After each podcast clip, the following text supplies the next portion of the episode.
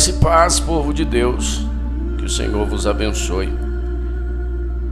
Eu sou pastor Leandro de Souza e a partir de hoje eu vou compartilhar com você algumas experiências, algumas histórias com um único propósito: compartilhar testemunhos, testemunhos que edifiquem e que te ajudem na sua caminhada, assim como tem nos ajudado. Pois bem, peço que você fique ligadinho, não saia daí. Ouça até o final. Eu tenho certeza de que você vai ser muito abençoado, impactado, renovado e transformado. No dia 13 de abril do ano de 2020,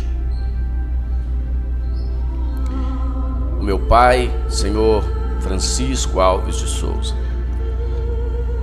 passou mal em casa foi socorrido à unidade de pronto atendimento, onde ficaria por cinco dias entubado, aguardando um leito de UTI. Não, não era Covid-19.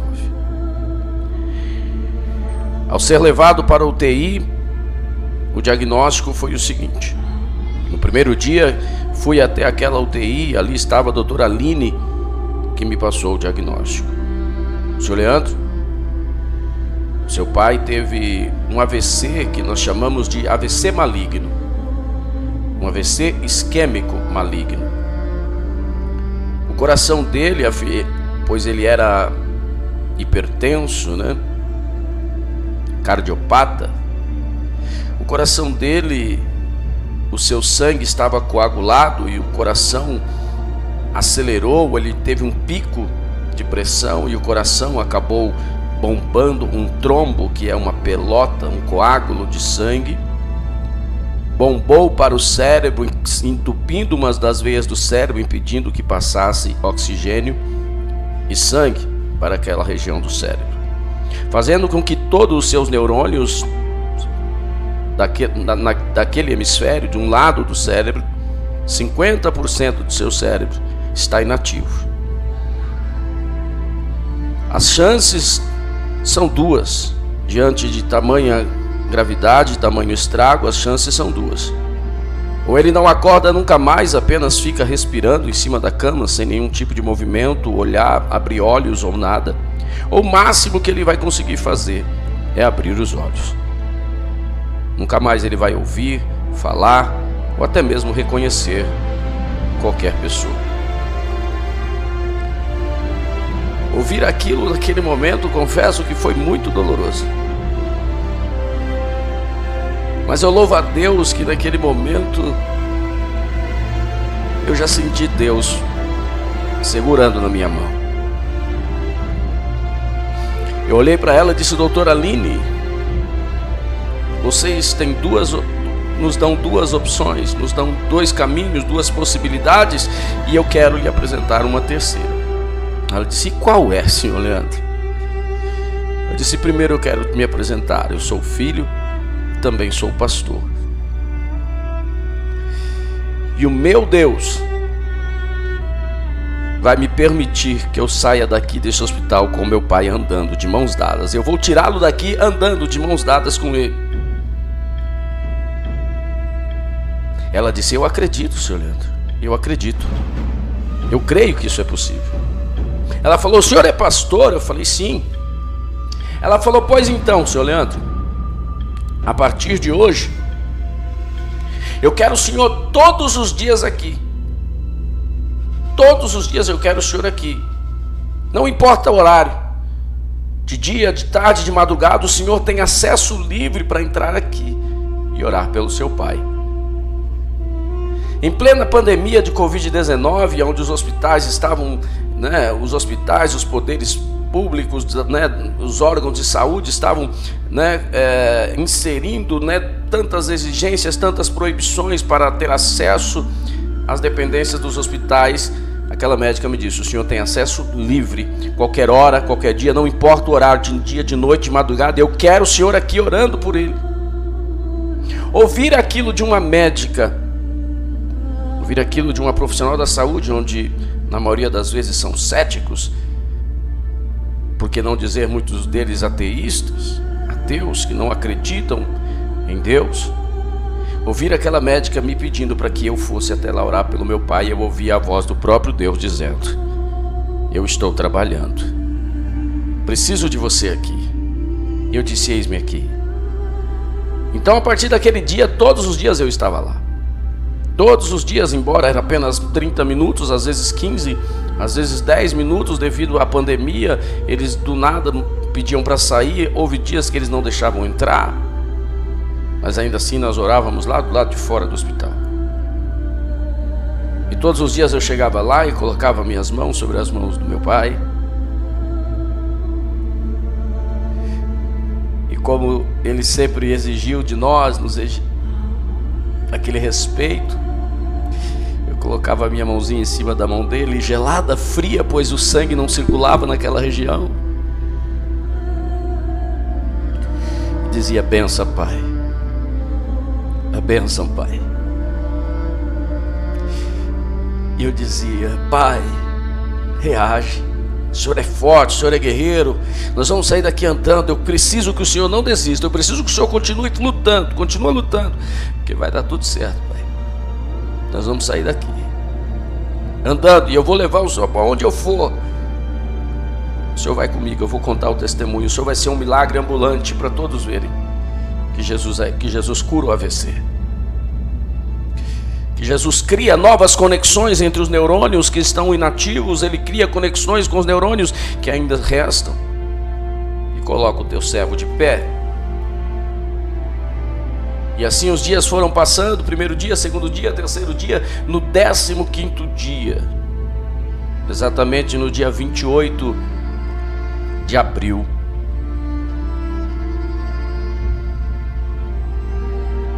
Eu saí de casa pela manhã, sentindo que algo diferente iria acontecer. Fui para o hospital, horário de visita. Quando cheguei no hospital, ele ainda estava em coma. Sem nenhum tipo de movimento ou reação, e o diagnóstico continuava o mesmo. E eu ali, como sempre, todos os dias, chegava, colocava minha mão sobre a mão dele e dizia: Benção, Pai.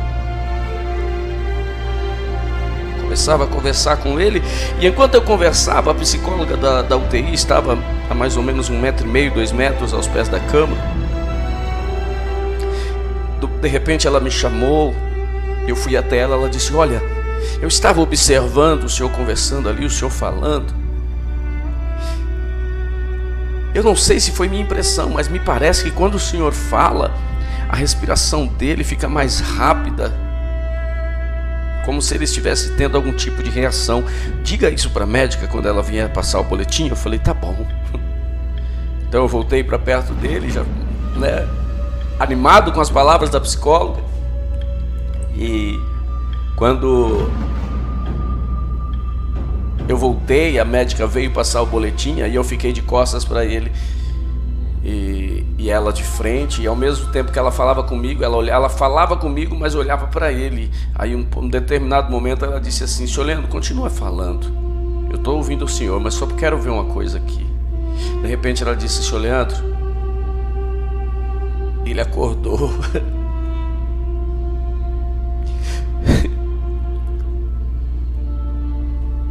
ele está acordado. Ele ouviu a tua voz, ele reconheceu a tua voz, ele está acordando. Ele está reconhecendo a tua voz ele está reagindo. Para quem já estava 15 dias ouvindo, não tem mais jeito. Aquilo para mim era como uma pequena nuvem do tamanho da mão de um homem. Para mim era o sinal que a chuva ia descer.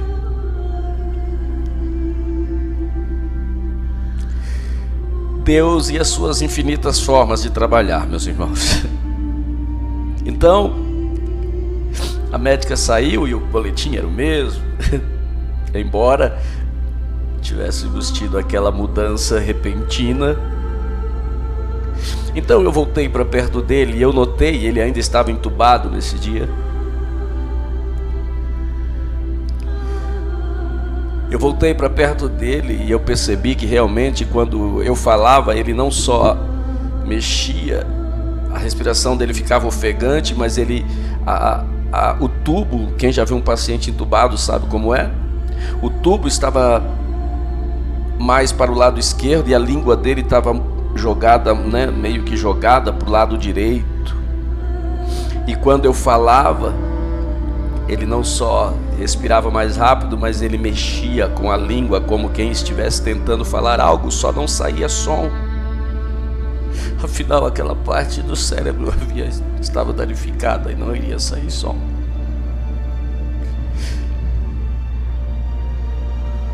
E foi quando Deus falou comigo, falou, filho, ah, Ele está te ouvindo. Você disse que. Muitas vezes você disse que ele nunca tinha te visto pregar. Pois bem, a hora é agora. Pregue para ele. Pregue para ele. Mas para você não ficar com dúvidas, faça algumas perguntas para ele primeiro. Aleluia. Eu cheguei bem perto dele e disse: Pai, se o Senhor estiver me ouvindo, Pai, eu preciso que o Senhor me responda. Se o Senhor estiver me ouvindo, Pai, eu vou te fazer algumas perguntas. Se a resposta for sim, o Senhor mexa com a língua. Se a resposta for não, o Senhor não mexa. Eu fiz quatro ou cinco perguntas. E para cada uma delas ele respondeu sim ou não, mexendo com a língua. Foi quando Deus falou: Pronto, agora você já sabe. Ele te ouve, ele te responde. Prega para ele agora. E eu disse: Pai, uma vida só para ser teu filho, para mim é muito pouco, Pai. Há uma eternidade nos esperando depois daqui. Eu quero te encontrar lá. Deus, ele é tão poderoso, Pai, que ele ele pode tirar o Senhor daqui desse hospital andando. E essa é a minha vontade, essa tem sido as minhas orações e de toda a família. Mas o Senhor é tão especial, Pai. Talvez hoje mesmo Ele queira o Senhor lá. E eu não posso impedir isso. Pai, para que isso aconteça, o Senhor, só, o Senhor só precisa tomar uma decisão. O Senhor só precisa reconhecer, declarar Jesus Cristo como seu único Salvador. Pai, quero te encontrar do outro lado, Pai. Eu sei que não acaba aqui, nós vamos nos encontrar lá, mas para isso o Senhor precisa tomar essa decisão. Pai, o Senhor quer aceitar Jesus? Quantas vezes eu fiz essa pergunta e até hoje ainda faço dos altares, nos momentos de evangelismo, nas igrejas por onde passo. Quantas vezes eu perguntei quem quer aceitar Jesus? Mas aquele dia alguém muito especial na minha frente. Não que os meus demais irmãos não sejam, mas eu tenho certeza que você que me ouve me compreende. A UTI é uma escola. A UTI é uma escola.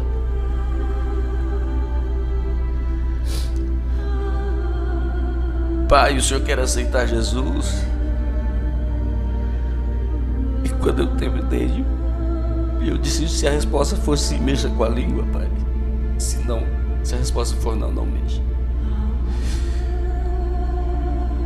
Eu nem terminei de perguntar.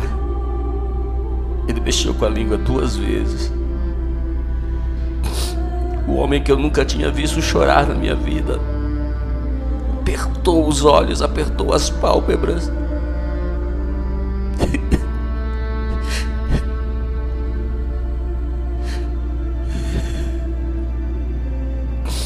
e as lágrimas escorreram pelo canto dos seus olhos.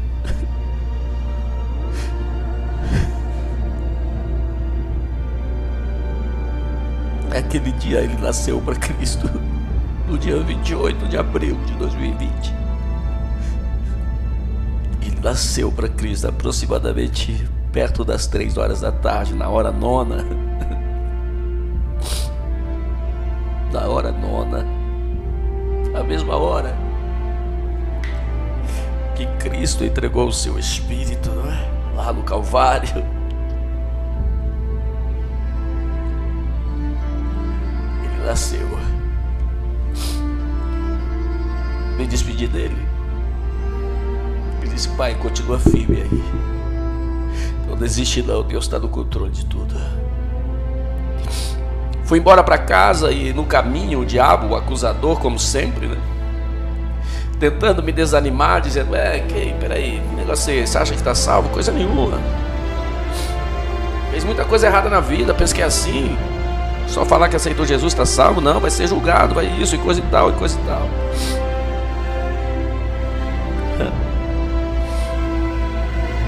Chegando em casa, o missionário conhecida amiga do Rio, ao qual eu não conversava há um tempo, me chamou no WhatsApp, ela que não estava sabendo de nada, me chamou no WhatsApp e disse: A paz do Senhor, pastor, tá tudo bem? Aí eu, aquela resposta, né, o da sunamita, vai tudo bem, minha irmã, tá tudo bem. A irmã não perguntou mais nada, ela só disse assim: Pastor, assim manda dizer o Senhor. Não tenho mais eu compromisso com a carne, mas com a alma. Estou eu tratando da alma do seu pai em cima daquele leito. Satanás perdeu aquela alma e a vida dele já está nas minhas mãos. Será que você entendeu? Não tenho mais compromisso com a carne, ou seja, o Senhor estava dizendo: Eu não vou curar, Ele não volta, eu vou salvar, a alma dele já está nas minhas mãos, a vida dele já está nas minhas mãos. Satanás perdeu. Pois bem, Naquele momento, Deus estava dizendo, filho, para tirar qualquer dúvida do que aconteceu dentro daquela UTI, nesse dia 28 de abril. Eu salvei, eu estou salvando ele. Os dias passaram e eu continuava ali. Eu quero abrir um parêntese aqui para você. Você que faz a obra de Deus de qualquer forma, de qualquer jeito. Ou acha que fazer a obra é somente ir para a igreja, colocar uma Bíblia debaixo do braço, um terno bonito, uma roupa bonita e está muito bem. Determinado dia eu estava ali orando pelo meu pai, dentro daquela UTI. E Ao lado dele, ao lado do leito onde ele estava, tinha um outro senhor ali, o senhor Sebastião. O senhor Sebastião estava na mesma situação. Talvez um pouco pior. E quando eu orava pelo meu pai, Deus me fez olhar para o senhor Sebastião e me disse: Pois é, filho, faz tantos dias que você está vindo aqui orar pelo teu pai. E você nem notou que ao lado dele tem alguém que está na mesma situação. E até hoje eu não vi você pedir nada por ele. A igreja é só sua casa, Leandro. Para você o que interessa é somente o teu bem-estar.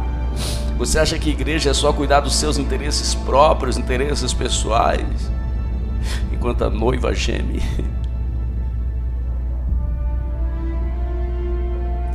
Igreja não é ir, é ser. O que importa para Deus não é a igreja que eu vou, mas é a igreja que eu sou, né? Pois bem, meus irmãos. Os dias foram passando, passando.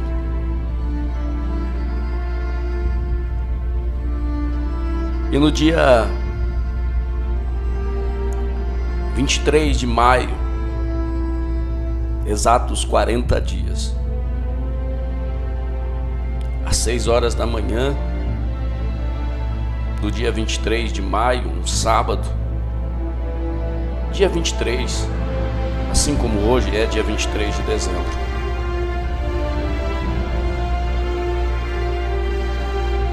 No dia 23 de maio de 2020, às 6 horas da manhã, o meu pai, o meu guerreiro, entrou na terra prometida. O Senhor disse: Eu não tenho compromisso com a carne, com a alma, estou salvando. Às vezes Deus fala não. A minha oração era justamente: Poxa, Deus, eu já orei por tantas pessoas e o Senhor curou. Eu já orei por tanta gente e o Senhor visitou, operou. Ah, eu não tenho dúvida. O Senhor vai fazer pelo meu pai também. Meu pai vai ser curado, mas eu ouvi um não de Deus. Um não que doeu demais. Um não que me machucou porque eu comecei a me questionar e dizer, poxa, por que, pai? Por que, Deus? Tantas pessoas que o Senhor me pediu para eu orar, para que eu fosse orar, que o Senhor enviou até mim para que eu intercedesse. Quantas vezes eu recebi testemunho da cura de câncer, mioma, esterilidade, a estéreo se tornando mãe de filhos. Quantas vezes eu pude sentir esse poder e eu queria sentir mais uma vez por alguém tão especial. Mas no dia 23 de maio de 2020 começava a maior começava a maior dor o período mais difícil de toda a minha história.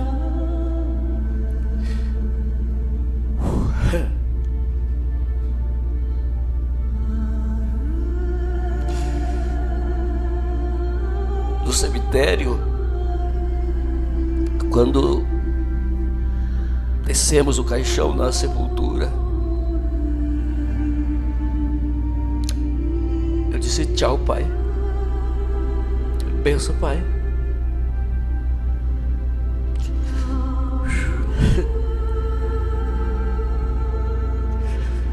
Olhei para o céu e disse: Deus.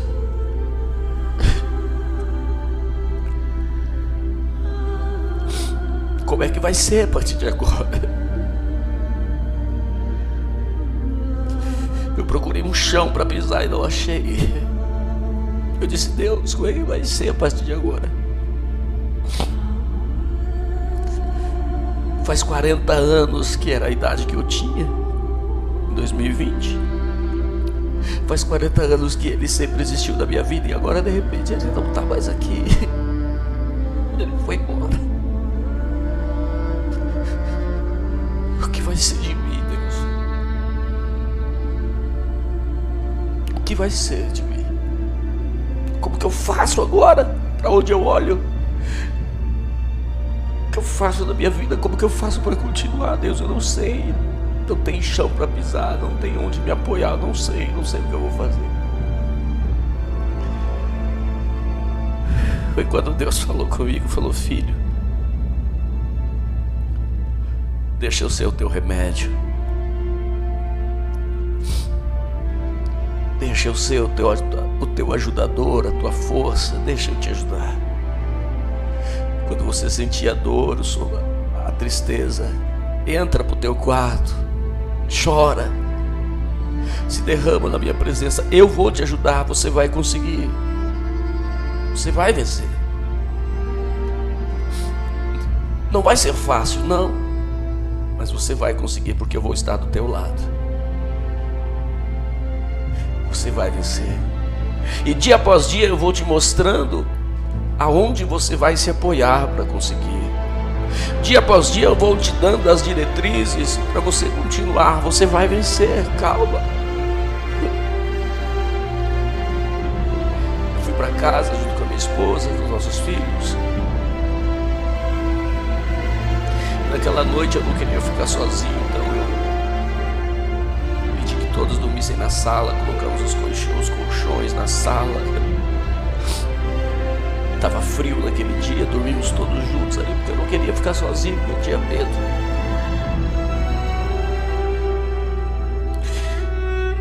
Na madrugada eu acordei desesperado. Em pânico, com falta de ar, respiração ofegante, tendo uma crise de pânico uma crise de ansiedade.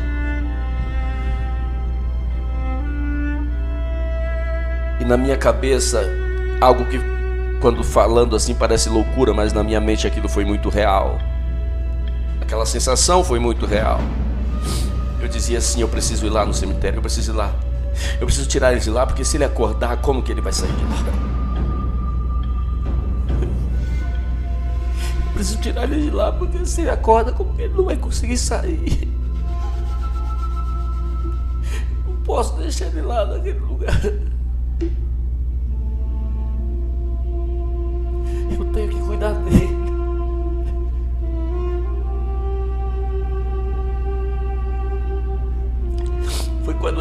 Santo falou comigo, falou: calma.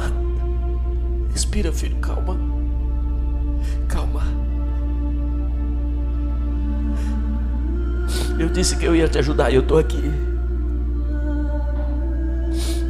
Para você, quem era o teu pai? Se para você ele era apenas aquele corpo, então realmente você vai enlouquecer. Porque aquele corpo, a partir de hoje, começa a se desfazer dali, naquele túmulo, naquela sepultura. Entenda. Ali só está a matéria, ele não está mais lá. O seu pai já está lá em cima descansando. A alma dele, o espírito voltou para Deus, como diz a palavra, e o, o corpo foi o pó, volte à terra como era, e o espírito volte a Deus, quem o deu. Sua alma descansa nos atos do eterno do Senhor, no seio de Abraão. Ele não está mais lá, ele está bem, calma. Se desliga, separa as coisas voltei a dormir. Enfim, meus queridos, na minha cabeça eu dizia: eu não vou suportar um dia, uma semana, um mês, eu não vou suportar, vai ser muito difícil, eu não vou conseguir. Porque eu confesso, meus irmãos, que antes eu não havia, até aquele momento, eu nunca tinha perdido alguém muito próximo.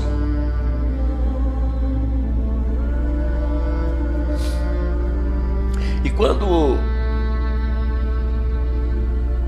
e quando eu consolava alguém que havia, estava de luto, eu não e eu dizia meus pêsames, meus sentimentos, eu não sabia, eu não tinha noção do tamanho da dor que aquela pessoa estava suportando. Pois agora eu sei. Ah, depois do dia 23 de maio de 2020 eu passei a saber. O luto não é frescura.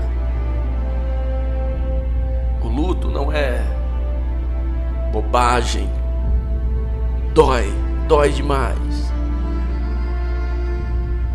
Por isso, quando você vê alguém, talvez entregue ao álcool, à bebida, às drogas, a prostituição, alguém que desistiu de viver, alguém que procurou um chão para pisar e não achou.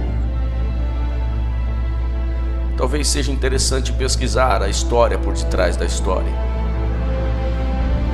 Talvez seja interessante buscar as raízes do problema.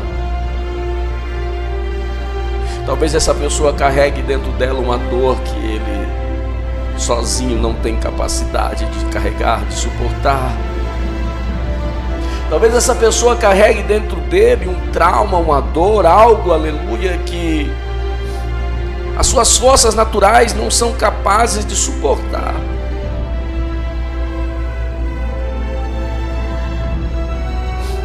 Dói demais. Mas eu quero falar para você que talvez tenha passado por isso, pelo, pelo, está, está passando pela dor do luto, a dor de uma perda, está tentando vencer o pânico, o medo, o medo do futuro. Afinal, foi essa pergunta que eu fiz para Deus ali diante da sepultura do túmulo de meu pai. O que vai ser de mim, Deus, a partir de agora? Eu não sei como continuar.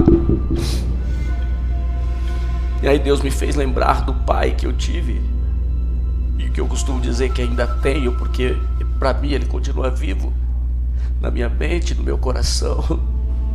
Quando me olho no espelho, eu vejo as atitudes.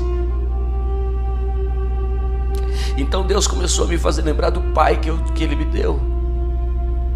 E Deus falou: Pois é, agora olhe para os teus filhos. Você teve um bom pai, Leandro? Disse sim, sim. Pois é, os seus filhos também merecem um. Seja bom para eles, assim como o Senhor foi para você. Por eles, reaja, continua, supere. Não seja igual, seja ainda melhor do que o seu pai foi para você, seja para eles. Olhe para tua mãe. E eu olhei para ela. E Deus me falou: Pois é, você acha que ela sente falta dele? Eu disse: Sim, muita. Pois é. Agora olhe para tua esposa. Seja bom para ela como ele foi para sua mãe ela também é um motivo para você não parar, não desistir, para você continuar.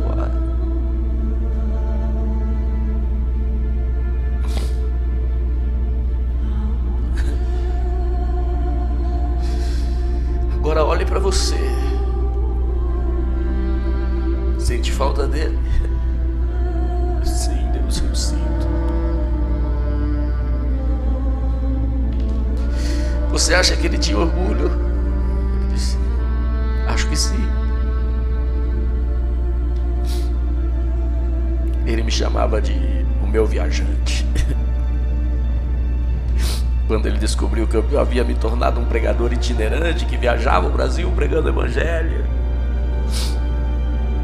ele dizia de boca cheia: É o meu viajante.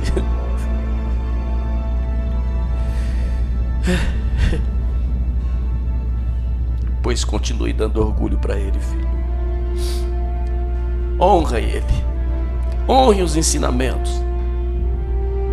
Olhe para a tua família, você que me, que me ouve, olhe para tua, olhe a tua família, olhe para os teus filhos, para os teus irmãos, para os teus pais, para as pessoas que estão ao seu redor e te amam e precisam que você esteja bem. Olhe para dentro de você e busque dentro de você razões, motivos para continuar. Eu sei que a dor vem, às vezes Deus diz não, mas o não de Deus não é maldade mas é zelo. Pois o propósito de Deus é justamente salvar a nossa alma. Eu quero que você que ouviu essa história até aqui, nessa tarde, nesse, nesse dia, que você seja transformado, impactado, fortalecido, que você passe, volte a acreditar que mesmo diante da sua maior dor, mesmo diante da, da maior dificuldade da sua vida, Deus continua sendo Deus e Ele tem poder para te ajudar e te tirar dessa situação. Hoje é dia 23 de dezembro de 2021 e hoje, exatamente hoje, completa-se um ano e sete meses de saudade. Eu achava que não suportaria um dia e já se passaram um ano e sete meses. Até hoje não houve um só dia que eu não, que eu não tivesse chorado. Eu choro todos os dias. Mas não é mais um choro de tristeza, um choro depressivo, mas é a saudade. A saudade. A vontade de querer de poder abraçar. A vontade de apertar a mão, de ouvir o som da voz. Sabe aquelas histórias que eles já contaram um milhão de vezes, que a gente fica, meu Deus, lá vem o pai de novo, lá vem a mãe de novo contar essa mesma história. Gente não aguenta mais ouvir, né? Pois é, eu queria poder ouvir mais uma vez. Já faz um ano e sete meses. Mas hoje, nesses um ano e sete meses, nesses 19 meses, todos os dias eu choro, mas também todos os dias eu, eu sinto a mão de Deus, a voz, a mão de Deus me segurando, a voz de Deus me guiando, me direcionando e dizendo: Eu continuo aqui, eu continuo aqui. Calma, está tudo indo bem, está tudo indo bem. Continue focado em ser um bom pai para os teus filhos, assim como ele foi um bom pai para você, a ser um bom marido, assim como ele foi um bom marido, a ser um bom homem, assim como ele foi um bom homem. Afinal, partiu dessa terra sem dever nem muito obrigado para ninguém.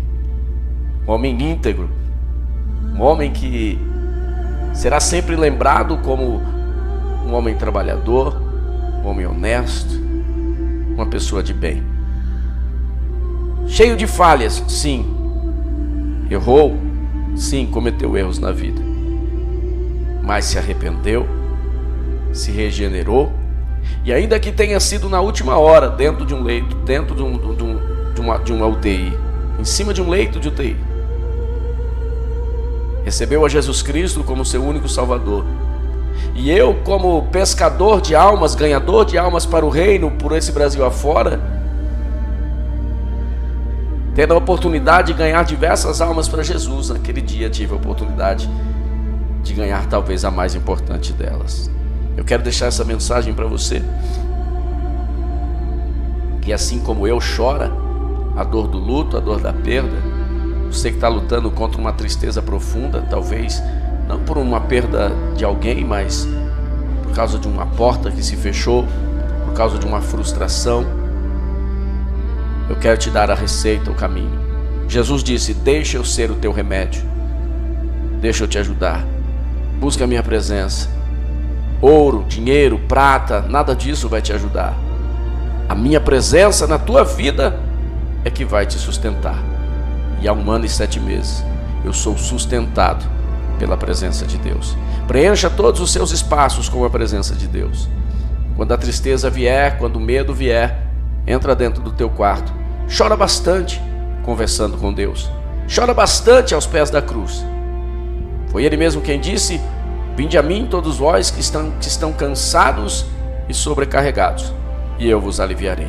O Senhor vai te, te aliviar. Receba nesta tarde, receba neste dia esta mensagem sobre a tua vida. Continua firme, continua forte. Deus vai te fazer mais do que um vencedor. Que o Senhor te abençoe. Espero que você tenha gostado, espero que você tenha apreciado e tenha sido impactado por essa história. Logo mais estaremos de volta com mais testemunhos aqui para abençoar a tua vida. Que Deus te abençoe em nome de Jesus.